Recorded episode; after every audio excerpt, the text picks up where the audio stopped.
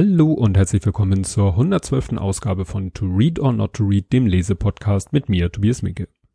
Ja, wie immer zunächst der Rückblick auf die Zeit seit der letzten Aufnahme. Was ist da passiert? Podcast-relevantes. Ja, äh, Simon Singh, den ich ja gerade vor kurzem, oder dessen Buch ich äh, in Folge 110 vorgestellt habe und der ja auch Mitautor war des Buches, das ich in Folge 6, das ist schon ganz lange her, vorgestellt habe. Ähm, der Simon Singh war zu Gast im Numberphile Podcast. Numberphile ist ja eigentlich ein YouTube-Kanal, wo es um, ja, Mathe und Zahlen und solche Sachen geht. Und da war Simon Singh schon öfter zu Gast. Und der Macher dieses YouTube-Kanals hat sich gesagt, Mensch, ich kann die Leute, die in meinem YouTube-Kanal in den Videos auftauchen, auch doch mal so einfach Audio, rein audiomäßig äh, mich mit denen befassen. Und ja, das war sehr interessant, weil Simon Singh da so aus dem Nähkästchen plaudert, so die wichtigsten Stationen in seinem Leben so beschreibt, die mir grundsätzlich schon bekannt war, aber es war da nochmal interessant, das von ihm selber zu hören. Muss mal sehen, ob vielleicht irgendwann, wenn ich mal meinen Büchervorrat aufgebraucht habe, werde ich mir vielleicht nochmal sein Buch, sein anderes Buch, ähm, Fermats letzter Satz kaufen und durchlesen. Ja, dann äh, gibt's noch zu berichten, dass Tristan meine Vorlesekünste kritisiert hat. Ich habe ja aus Känguru-Chroniken mal nicht einzelne äh, Fragmente wie sonst vorgelesen, sondern wirklich eine Geschichte vollständig vorgelesen. Ja, ich bin wirklich kein so guter Vorleser, wenn es jetzt darum geht, so eine ganze Geschichte vorzulesen. Ähm, er sagt, er hat die Hörbücher von Marc-Uwe Klink nämlich alle gehört, der die ja selber eingelesen hat. Und ich habe ja Marc-Uwe Klink damals nicht selber, aber live im Stream gehört und gesehen, wie er aus dem Buch vorgelesen hat, auf dem, ich meine, es war der 34C3.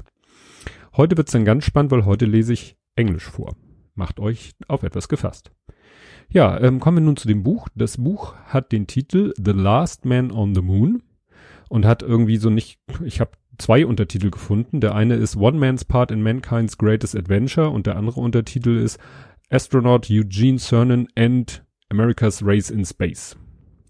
Das Erscheinungsdatum ist ursprünglich, also Erstauflage 1999, ist also schon 20 Jahre alt, das Buch. Ähm, und das, die Ausgabe, die ich hier vorliegen hatte, ist die, schon die 10th Anniversary Edition June 2009. Ähm, ja, also nur zehn Jahre alt, die Auflage, nicht das Buch, aber die Auflage. Der Autor ist Eugene Andrew Gene, so wird er meistens genannt, Chernin, oder ja, so würde ich ihn aussprechen, geboren am 14. März 34 und ja, mittlerweile auch schon gestorben am 16. Januar 2017, also vor etwas mehr als zwei Jahren in Houston, Texas. Und er war halt ein US-amerikanischer Astronaut. Ja, um es kurz zu fassen, er war der elfte von zwölf Menschen, die den Mond betraten und bis heute der letzte, der auf dem Mond gewesen ist. Hence the title. Ähm, das Buch hat er aber nicht alleine geschrieben, sondern da hat mitgeschrieben Donald Allen Davis, Jahrgang 39, und das ist halt ein amerikanischer Autor, äh, früherer Kriegskorrespondent und hat eben an vielen Militärgeschichten, Militärthrillern oder eben auch wohl an solchen Biografien mitgeschrieben. Also alles, was da an literarischer Qualität ist, kann man dann auch sicherlich diesem Don Davis zurechnen. Ja, erschienen ist das Buch im Verlag St. Martins Griffin, in, Sitz, mit Sitz in New York. Und an das Buch gekommen bin ich, ich weiß nicht mehr, warum es auf meiner Wishlist war. Irgendjemand hat es wahrscheinlich in irgendeinem Podcast mal empfohlen. Ich habe es auf meine Wishlist gepackt und ich habe es bekommen.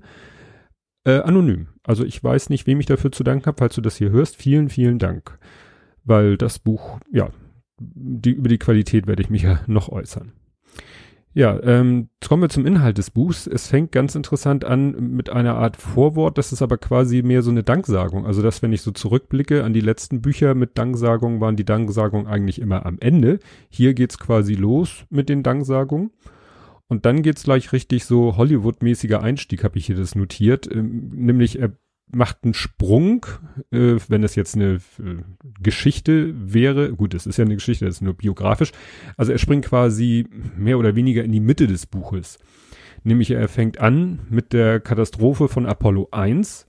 Das wusste ich selber gar nicht so. Also Apollo 1 sollte die erste Mission werden mit drei Astronauten an Bord und äh, ist die ist gar nicht abgehoben, sondern schon auf dem Boden bei einem äh, ja bei einer Simulation oder einem Test an, am, am Boden in der Kapsel gab es ein Feuer in dieser Kapsel und da die mit 100% Sauerstoff gefüllt war, ähm, und dann noch die Luke sich nicht öffnen ließ, sind die drei Astronauten äh, in dieser Kapsel verbrannt.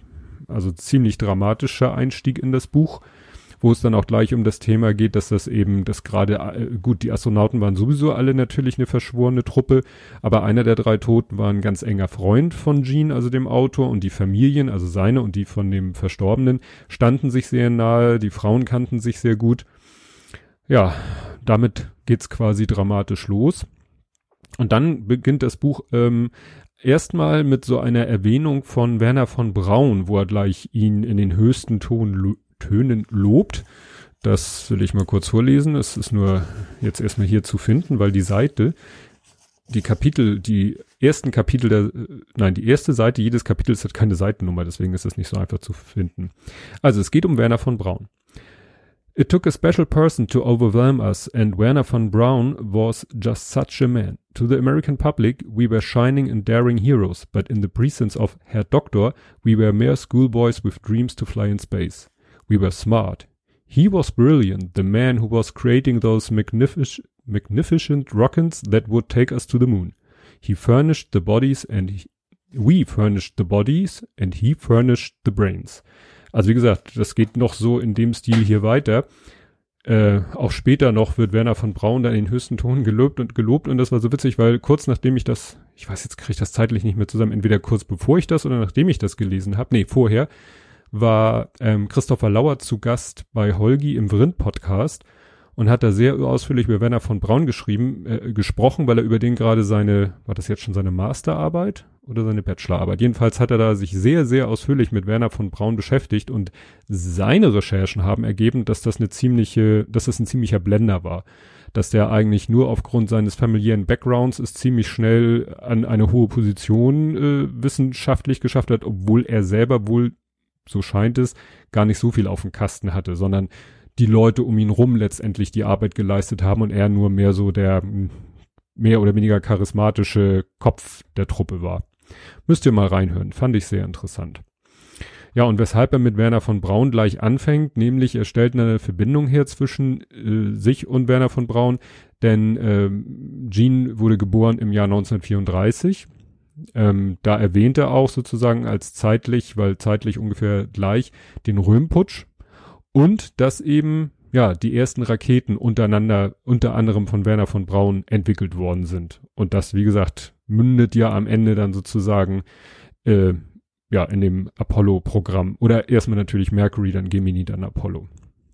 Ja, dann äh, fängt es wirklich an mit seiner Geburt, mit seiner Kindheit.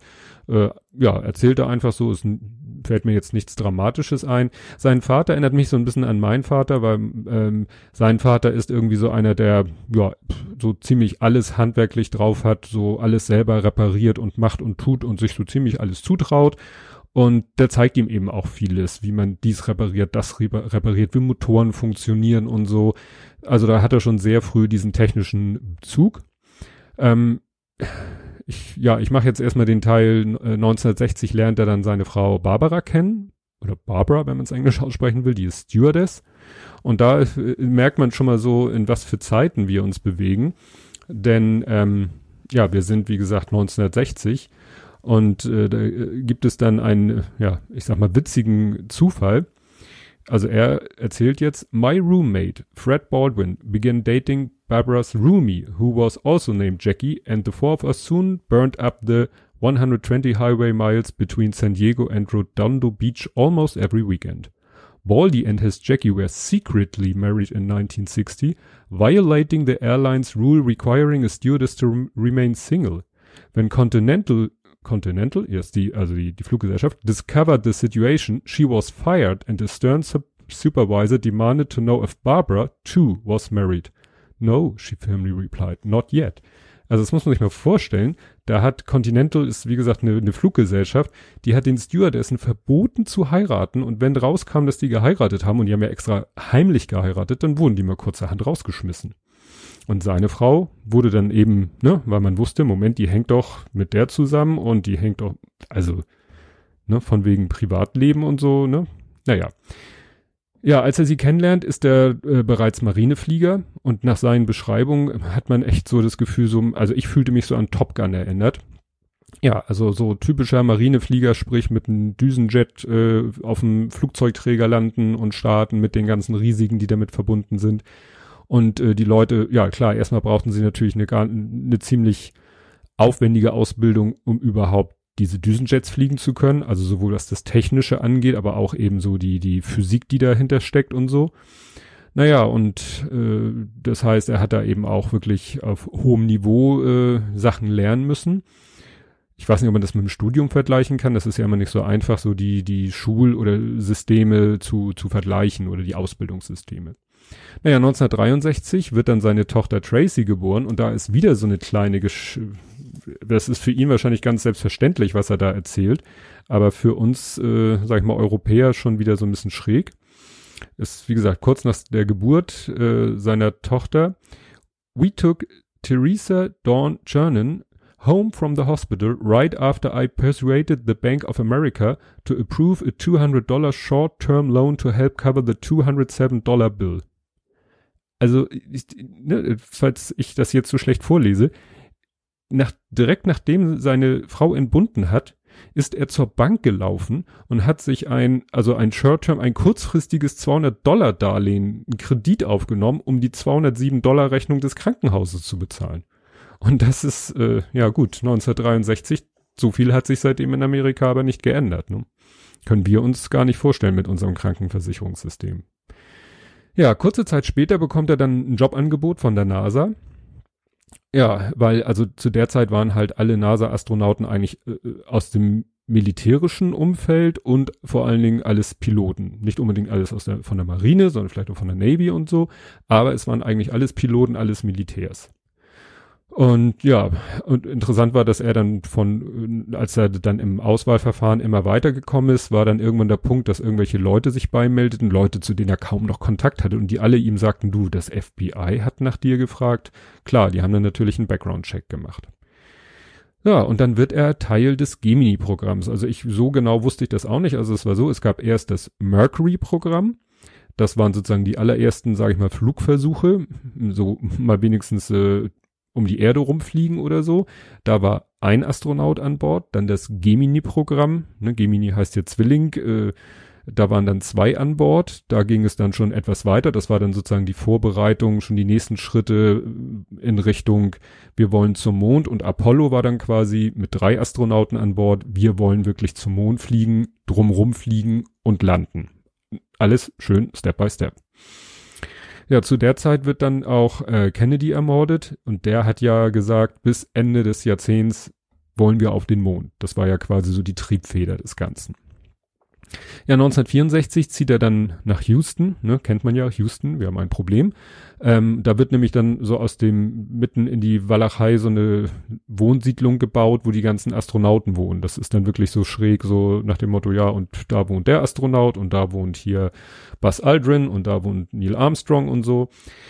Er ist einer der sogenannten Next Nine, weil es gab die Original Seven. Das waren sozusagen die ersten sieben Astronauten, die so die ersten Mercury und die ersten Gemini-Flüge gemacht haben. Dann kamen sozusagen die Next Nine. Später gab es dann noch einen Schub. Und das war sozusagen dann das, äh, der Pool an Personal, aus dem diese ganzen Weltraumflüge dann ja mit äh, Piloten versorgt wurden. Was natürlich parallel passiert und was auch immer wieder natürlich genannt wird, ist der Wettlauf mit den Russen, wobei man, also er schreibt da Russians, wobei genau genommen sind es ja die Sowjets. Gut, kann man jetzt streiten, waren es die Russen innerhalb der Sowjetunion, aber ne, es ist oft so im, im Rückblick auf diese Zeit wird immer oft auch von den Russen gesprochen, obwohl es damals ja die Sowjetunion war. Ja, schon früh deutet er an, dass die Familien, gerade die Ehefrauen, vor große Herausforderungen gestellt wurden, weil die NASA dachte, naja, das sind Militärleute, da sind es die Frauen und Familien gewohnt, dass die äh, Männer viel weg sind und wenig zu Hause sind, aber das zeigt sich später noch, dass es doch noch eine Spur heftiger war. Die finanzielle Situation war nicht schlecht, klar kann man sich vorstellen, äh, ne, die NASA hat nicht so schlecht sie bezahlt, vor allen Dingen gab es interessanterweise einen Vertrag mit dem Time Verlag, also das Time Magazine oder auch de, das Live Magazine erschienen und da gab es so einen Vertrag, wo so eine Summe X ausgeschüttet wurde, die wurde dann auf alle Astronauten verteilt und dafür mussten die halt für Interviews, Fotoshootings und ähnlichem zur Verfügung stehen. Also schon damals, ne, die Medien. Ja, dann ähm, wird irgendwann wird äh, bekannt gegeben, ne, Gemini, es soll den, es wird den Flug Gemini 9 geben. Und dann wird gesagt, so, äh, es gab dann immer ein, ein Team, sozusagen eine Erstbesatzung und eine Zweitbesatzung für den Fall, dass irgendwas mit dem ersten Team passiert, dass dann sofort ein Ersatzteam zur Verfügung steht, was nämlich komplett die gleiche Ausbildung durchläuft. Und so sind er und Tom Stafford sind eigentlich das Ersatzteam für Gemini 9. Nur dann äh, ist er mit seinem, ja, das ist in dem Fall Tom Stafford ist sozusagen geplant als erster Pilot, er als zweiter Pilot. Sie sind auf dem Weg zu einem äh, Ausbildungsort und das andere Team auch. Jedes Team in so einem doppelsitzigen Düsenjet und das andere Team äh, stürzt bei der Landung ab und beide sind tot. Und das ist natürlich dann einmal dramatisch, weil ne, da sterben eben Menschen, die zu denen sie einen ganz engen, engen Kontakt haben. Ist dann natürlich große militärische Beerdigung, weil das ja alles Militärangehörige sind. Und ja, das führt aber dazu, dass halt genau der Fall eintritt, wozu er und sein äh, Kollege trainiert haben. Sie sind plötzlich das erste Team für Gemini 9. Und interessanterweise, der, es wird dann wieder ein Ersatzteam natürlich äh, benannt, falls wieder was passiert. Und dieses Ersatzteam sind Jim Lovell, den kennt ihr vielleicht, das ist hier Tom Hanks in Apollo 13 und Buzz Aldrin, ne, Apollo 11 Mondlandung. Ja, der Start von Gemini 9 muss ne-, mehrfach verschoben werden. Das ist natürlich sehr, sehr nervend aufreibend. Und am Ende können sie das Undock-Manöver nicht üben, weil es ist so, sie werden mit einer Rakete hochgeschickt und eine zweite Rakete wird hochgeschickt, die nichts anderes macht, als quasi so ein, äh, sag ich mal, so eine Art Dummy äh, in, im, im Orbit zu platzieren, wo sie so Undock-Manöver Manöver üben sollen. Das klappt aber nicht, weil eben diese, diese Verkleidungsklappen nicht richtig aufgehen, wo dann ne, das Undock-Manöver stattfinden soll. Also man sieht, das war doch alles nicht so astrein, aber dafür hat man es halt geübt. Außerdem sollte er da einen längeren Spacewalk machen. Zum ersten Mal sollte so ein Raketenrucksack, nenne ich das mal, ausprobiert werden. Das hat aber alles nicht geklappt, weil äh, es war doch unheimlich schwer, so in der Schwerelosigkeit. Haha, es war schwer in der Schwerelosigkeit. Also es war nicht trivial, sich in der Schwerelosigkeit zu bewegen. Also sobald er da einmal das, äh, das Raumschiff, sage ich mal, die Kapsel verlassen hat, flog er halt durchs Weltall und wusste überhaupt nicht, wie er sich orientieren soll. Es gab keine Handgriffe außen. Ne? Da ist keiner auf die Idee gekommen, außen vielleicht mal ein paar Griffe anzubauen, wo er sich festhalten und entlang tasten konnte. Und außerdem wurde total unterschätzt, wie anstrengend das Ganze ist, weil er die ganze Zeit eben im Raumanzug ist und der Raumanzug ihn äh, quasi, weil der auch unter Druck steht, ja eigentlich total steif macht und er jede Bewegung gegen seinen eigenen Anzug ankämpfen muss und ne, wird ja per Funk sein Herzschlag an die an, an die Bodenstation übermittelt und die sehen da, dass er einen Puls von 160 hat und sagen dann, hm, vielleicht nicht ganz so gut. Klappt dann auch nicht mit dem Spacewalk, so wie es werden sollte, mit dem Raketenrucksack schon gar nicht. Ähm, er ist dann schon froh, dass er es überhaupt in die Kapsel wieder reinschafft. Das ist auch schon nicht so einfach, beziehungsweise dann die Luke wieder zuzumachen. Also es beschreibt er alles sehr, sehr bildhaft. Man kann sich das sehr gut vorstellen, was er da ja quasi durchmacht. Was er dann auch beschreibt, ist, wie es ist, mit der, dieser Gemini-Kapsel dann wieder in die Atmosphäre einzutreten. Auch beim Start schon, wie die Rakete und die G-Kräfte da auf ihn wirken. Aber das geht jetzt hier darum, wie sie wieder eben in die Erdatmosphäre und damit auch wieder in, in ja, die Schwerkraft eintreten. The forces of gravity climbed steadily past 4 Gs, past 5 and going up as we burned our way through the wall of silence. It felt as if the jolly green giant was dumping on my chest. Radio waves could not pierce the blaze turbulence. Fire was all I could see and the radio would be dead for at least four minutes while we sailed through the, this 3000 degree hell. 3000 Grad Fahrenheit natürlich. It is claimed that there are no atheists in foxholes. I know there are none in spacecraft plunging back to Earth in a ball of fire, and I said a quick prayer.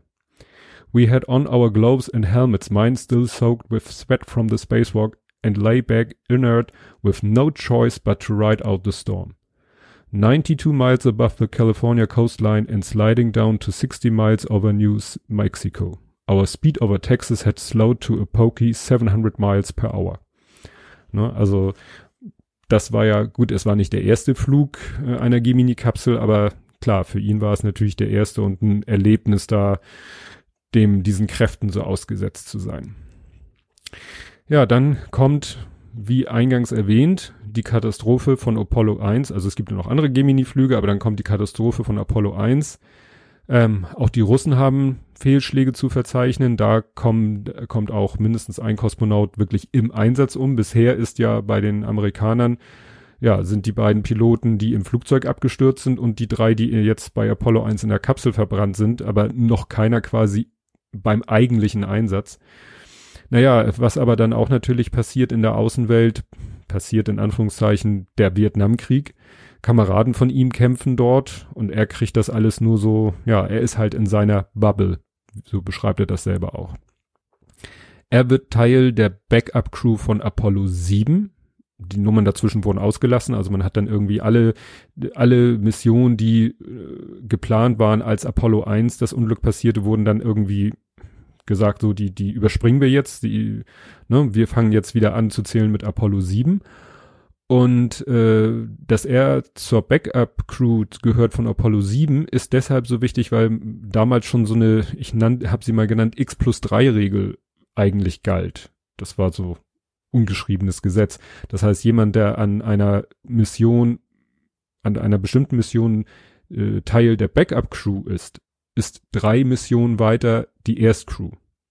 Das heißt, er wusste da schon oder konnte davon ausgehen, dass er zur Crew gehört, zur Erstcrew von Apollo 10. Ja, es stirbt ein Astronaut, auch wieder im Flugzeug, weil da irgendwas eine Panne ist am Flugzeug. Und ja, das alles passiert im Jahr 1967 und zu guter Letzt oder zu schlechter Letzt muss man sagen, stirbt in dem Jahr auch noch sein Vater. Ja, dann geht's wieder darum, wie es den, den Frauen so ergeht seine Frau, die hier im Buch nicht von ihm, sondern von Dritten als Leader among the Wives, also die Frauen sind halt da auch eine ganz eingeschworene Truppe, A, weil sie sozusagen auf dem Haufen wohnen und weil sie alle das gleiche Schicksal teilen. Ähm, die hält eine, eine Rede, sie wird eingeladen von, ich weiß nicht mehr wem, und wird, wird gesagt, können Sie hier eine Rede halten, wie es denn ist so als äh, Astronautenfrau.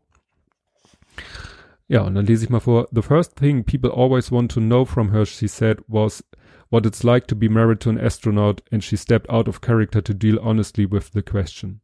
Being an astronaut's wife means living alone most of the time, almost losing your husband because he's away all week every week, and there are no such things as real vacations to ease the strain. It means putting your own ego on the shelf while the world worships your man. It means that you raise your children alone, learn how to fix the plumbing and change a flat tire, deal with money problems and family emergencies without being able to console your absent mate, worry whether he's keeping safe, and wait at night for the telephone to ring to hear your husband's voice because that's as close as you're going to get for another week. Betty Grimson, reflecting on the death of Gus, would poignantly write later, I'm going to miss the phone calls. That's mostly what I had of him, the phone calls. Barbara said the astronaut's wife must wear a brave face for the television camera no matter how she felt inside, mu must endure the pain of attending funerals and seeing other wives become widows, must hide her emotions and never show a weakness. She probably th thought, but didn't mention that a wife also wonders what her hero is doing tonight in New York, Los Angeles or Florida. Is he really thinking about me? Und das zeigt eben wirklich, wie, ja, wie hart das für die Frauen gewesen sein muss, ähm, ja, quasi mehr oder weniger alleinerziehend zu sein und noch sich immer Sorgen machen zu müssen, ob ihr Mann bei irgendeiner Übung, bei irgendeinem Flug, also jetzt mit einem normalen Flugzeug, ums Leben kommt. Äh, ja. Wie gesagt, er geht da doch sehr, sehr offen mit um, äh, sagt aber auch, dass er und seine Kameraden, ja, waren einfach so von diesem Gedanken so gefesselt, äh, an diesem äh, Projekt teilzunehmen, dass sie, ja, das so ein bisschen verdrängt haben. Ja, dann kommt eben sein Flug, seine Mission Apollo 10 und äh, der die Aufgabe von Apollo 10 war, wir wissen ja, Apollo 11 war die Mondlandung.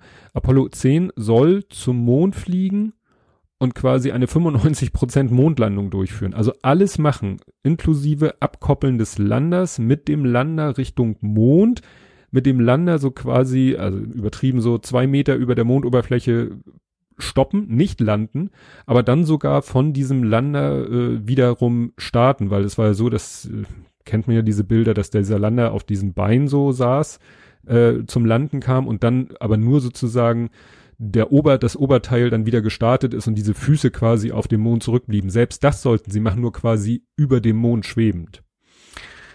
Ja, während der langweiligen Flugphase, weil ne, Start ist dramatisch, dann hier Phase 1, Phase 2 und dann ab äh, die, die, die ne, Kapsel, das Command-Modul und den Lunar, Lunar-Modul aneinander plocken und dann geht's auf zum Mond, dann ist tatsächlich eine lange Phase langweilig. Also wo wirklich das Ding so lautlos im Weltall sich Richtung Mond bewegt.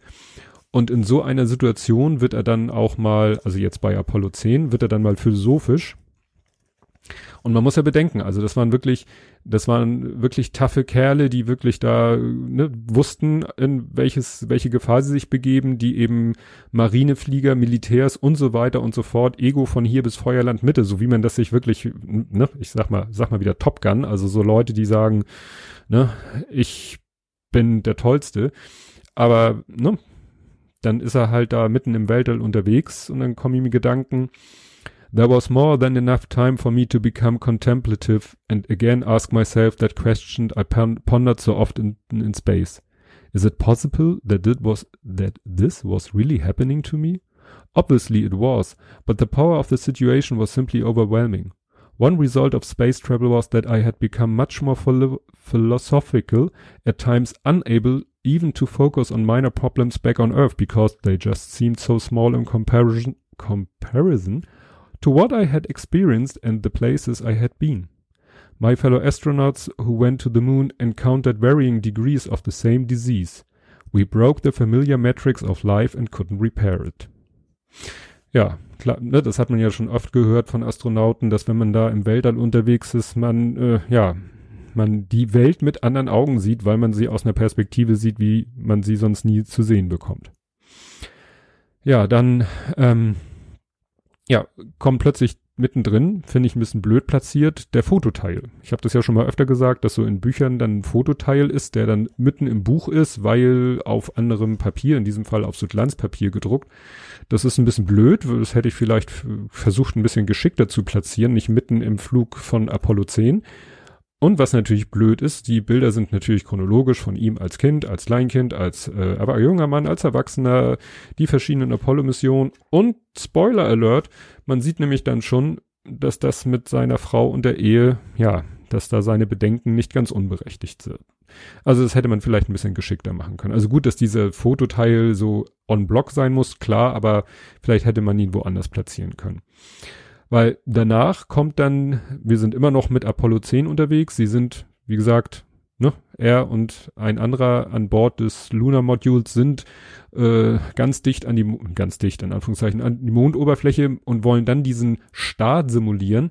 Und da ist es so, dass sie tatsächlich, kann man sich gar nicht vorstellen, ein Knopf, ein Schalter, der eine legt einen Schalter um und der andere denkt, er müsste den Schalter noch umlegen, weil er nicht mitgekriegt hat, dass der andere den Schalter umgelegt hat. Und das führt fast zur Katastrophe, und das wiederum führt dazu, dass er live on TV, weil das wurde ja damals schon, auch diese Sachen wurden schon im Fernsehen live übertragen, dass er flucht. Ich glaube, er sagt nichts, also sowas wie Shit oder Son of a Bitch oder sowas sagt er, aber das ist dann nach der Landung erstmal großes Thema, dass er ja geflucht hat. Naja, nach der Landung, nichtsdestotrotz viel Ruhm und Ehre. Ne, äh, jeder Astronaut wird in seiner Heimatstadt mit großen Ehren empfangen, vom Präsidenten empfangen. Er ist sowieso ganz dicke mit dem Vizepräsidenten und, und, und, und. Aber auch die Frage, so was kommt denn jetzt als nächstes? Weil, ne, das war Apollo 10. Danach kommt Apollo 11. Die landen auf dem Mond. Danach äh, wird er zum Backup von äh, 13. Nee, eigentlich 14. Also wird er vielleicht im Team von 17 sein, aber es ist halt noch lange hin bis 17. Und dann kommt ja, und das kennt ja nun auch jeder, jeder kennt Apollo 11, die Landung auf dem Mond, und jeder kennt Apollo 13, Houston, wir haben ein Problem. Ähm, er ist am Boden dabei, weil, was ich auch nicht wusste, diese ganzen Astronauten, also alle, die zu diesem Team gehörten, die selber mal zum Mond geflogen sind oder um die Erde rumgeflogen sind, immer wenn sie nicht selber an der Mission beteiligt waren als Ersatz oder als äh, erstes Team, dann waren die immer am Boden dabei und hatten da auch tatsächlich Aufgaben. Also was man immer kennt, wenn da, ne, dieses, aus, ja aus Apollo 13, Capcom, Bodenstation, Houston, unter den ganzen Leuten, die da saßen, da saßen auch immer die anderen Astronauten. Und deswegen waren die natürlich ganz dicht dabei, als bei Apollo, da drei, äh, Apollo 13 da alles schief zu gehen drohte. Und als Folge von Apollo 13 wurde dann auch das Apollo-Projekt bisschen eingedampft, wurde gesagt, nee, also warum tun wir das überhaupt, was haben wir dafür Nutzen von und da wären beinahe drei Astronauten hops gegangen und danach ist nämlich klar, Apollo 17 ist das letzte, ist die letzte Mission, jedenfalls die letzte Apollo-Mission. Ich weiß nicht, wann das mit Space Shuttle mit der Planung losging, aber es war klar, dann ist erstmal Schluss mit Apollo mit 17. Und er hatte ja noch da die Hoffnung, weil es von diesem X plus 3 Regel war die Chance, dass er da zum Team gehört und vor allen Dingen war sein Plan, er will der Commander werden. Ne? Weil er auch auf den Mond will, weil es gab ja immer drei Jobs und ein Job war ja äh, im Command-Modul um den Mond rumfliegen, während zwei mit dem Länder auf den Mond fliegen und das ist immer der Commander gewesen und das wollte er machen. Er wollte auf den Mond. Ja, ähm, dann zerbrechen die ersten Ehen. Und das sieht die NASA gar nicht gerne, weil das natürlich nicht gut fürs Image ist und vielleicht auch die, die Astronauten, hm, sag ich mal, nervlich instabil macht. Und äh, in dem Zusammenhang zitiert er dann nochmal, oder schreibt er dann nochmal ein Zitat seiner Frau äh, zu dem ganzen Thema, was sie wohl gegenüber Reportern mal gesagt hat. Und das habe ich mal übersetzt. Äh, wenn Sie glauben, auf dem Mond zu landen sei schwer, dann versuchen Sie mal zu Hause zu bleiben. Ne? Weil klar, bei dieser Apollo-Mission, gerade bei Apollo 10, wo es zwischendurch mal so aussah, als wenn sie da sich zerlegen bei dieser missglückten Operation, da hat die natürlich äh, Heidenängste durchgestanden. Ja, interessant fand ich noch, dass dann bei Apollo 17 war das, glaube ich, da kam die Idee auf, ähm, weil man war ja schon mehrmals auf dem Mond gelandet. Machen wir doch mal was Neues. Landen wir auf der Rückseite des Mondes. Problem, auf der Rückseite des Mondes hat man keinen Funk Funkkontakt zur Erde. Und schon damals war die Idee, einen äh, lunarstationären Satelliten einzurichten, der quasi so um den Mond kreist, dass er immer eine Funkverbindung aufrecht erhalten kann von der Erde zur Rückseite des Mondes. Und das fand ich deshalb so interessant, weil genau das haben ja neulich neulich, also vor ein paar Wochen oder so, die Chinesen gemacht. Ich weiß nicht, ob ihr das mitgekriegt habt. Die Chinesen haben auch so ein Länder, so ein Rover da auf den Mond geschickt, auf die Rückseite des Mondes. Und um mit denen in Kontakt zu bleiben, haben die vorher halt so einen Satelliten auf, in, in einen Lunar Orbit äh, gepackt, damit der eben die Funkverbindung aufrechterhält. Ja, äh, damals äh, hatte dann die NASA aber noch ganz andere Probleme, weil dann gab es die sogenannte Briefmarkenaffäre von Apollo 15. Da haben nämlich die Astronauten äh, Briefumschläge mit Briefmarken mit auf den Mond genommen und dann wieder mit auf die Erde und dann hinterher für viel Geld verkauft, so nach dem Motto, hier, ihr könnt diesen Briefumschlag mit Briefmarken kaufen und der war auf dem Mond. Und als das rauskam, da war natürlich, das hat dem Ansehen natürlich sehr geschadet. Was auf einer ganz anderen Ebene dramatisch war, war das Attentat von München 1972. Das fiel auch in die Vorbereitungszeit von Apollo 17, weil es damals, jedenfalls wird es so im Buch beschrieben, eine Terrorgruppe gab, die nannte sich Black September. Und die drohte mit Anschlägen auf die NASA, beziehungsweise drohte sie damit, die Familien der Astronauten zu entführen. Und plötzlich war waren die Astronauten nochmal äh, und gerade auch ihre Familien, äh, denen drohte Unheil auf eine ganz andere Art und Weise als jetzt durch Flugzeugabstürze oder ja, Abstürze mit einer Rakete oder so.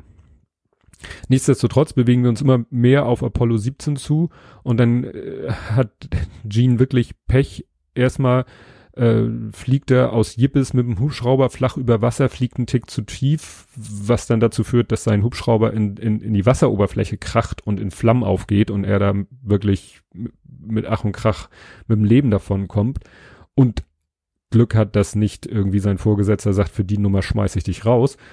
Dann hat er noch eine Prostata-Infektion, fand ich interessant, dass er da so ne, drüber schreibt und weil er bei so einem Softball-Spiel wenige Wochen vor dem Start noch unbedingt mitmachen muss, äh, verknackst er sich irgendwie noch das Knie oder das Bein. Also wirklich, also äh, eigentlich hätte der gar nicht sozusagen in die Rakete steigen dürfen, aber der hat da Glück, dass der Arzt da irgendwie sehr, ihm sehr wohlgesonnen ist.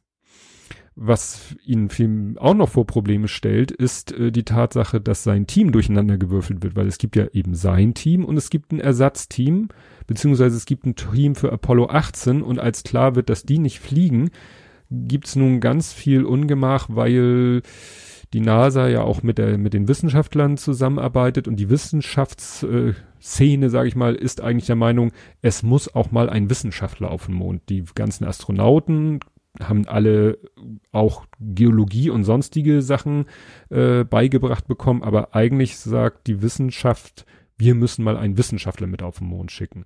Und der Druck wird dann so hoch auf die NASA, dass nachher der, der, ich sag mal, der Personalchef ihm sagt, so, entweder muss dein Zweit, dein Co-Pilot, nenne ich es mal, der mit ihm auf den Mond landen soll, entweder du ersetzt den durch einen Wissenschaftler oder dein ganzes Team wird durch das andere Team ersetzt, wo der Wissenschaftler eh zugehört. Ja, das ist natürlich für ihn eine schwere Entscheidung. Er will ja unbedingt selber mal auf dem Mond landen und muss dann leider sein Co-Piloten sagen, nee, tut mir leid, du bist raus, ich muss den Wissenschaftler mitnehmen. Das ist dann aber am Ende doch auch alles irgendwie gut. Interessant ist noch, dass der Start von Apollo 17 im Dunkeln stattfindet. Alle anderen Starts hat man immer so an den helllichten Tag gelegt.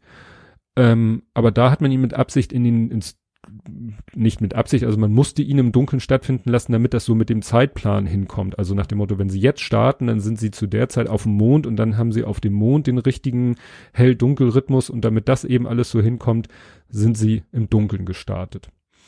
Ja, der Flug verläuft soweit reibungslos.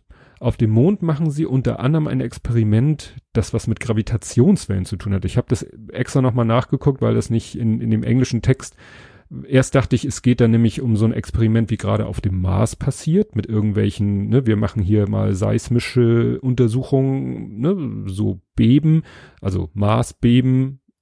Ob, ich dachte erst, da ging es um Mondbeben, aber nee, es ging tatsächlich um Gravitationswellen. Und das, wie gesagt, Anfang der 70er Jahre. Ja, nach der Landung, ne, also sie kommen dann heil wieder zurück und alles ist gut nach der Landung ist dann ne, noch mehr Ruhm und Ehre, weil jetzt war er halt auf dem Mond unterwegs, macht eine Weltreise und besucht da, ne, um überall, ne, Shake Hands mit allen möglichen, wobei er selber sagt, ja, muss man sich mal vorstellen, aus heutiger Sicht, aus damaliger Sicht irgendwie auch, aber da hat man es irgendwie äh, ignoriert, so viele Diktatoren, ne, die er da, denen er da die Hand geschüttelt hat. Ja, und danach hat man irgendwie nicht so richtig mehr Verwendung für ihn. Space Shuttle ist ja noch in weiter Ferne, weil ne, man ist nicht mehr so großzügig mit dem Geld.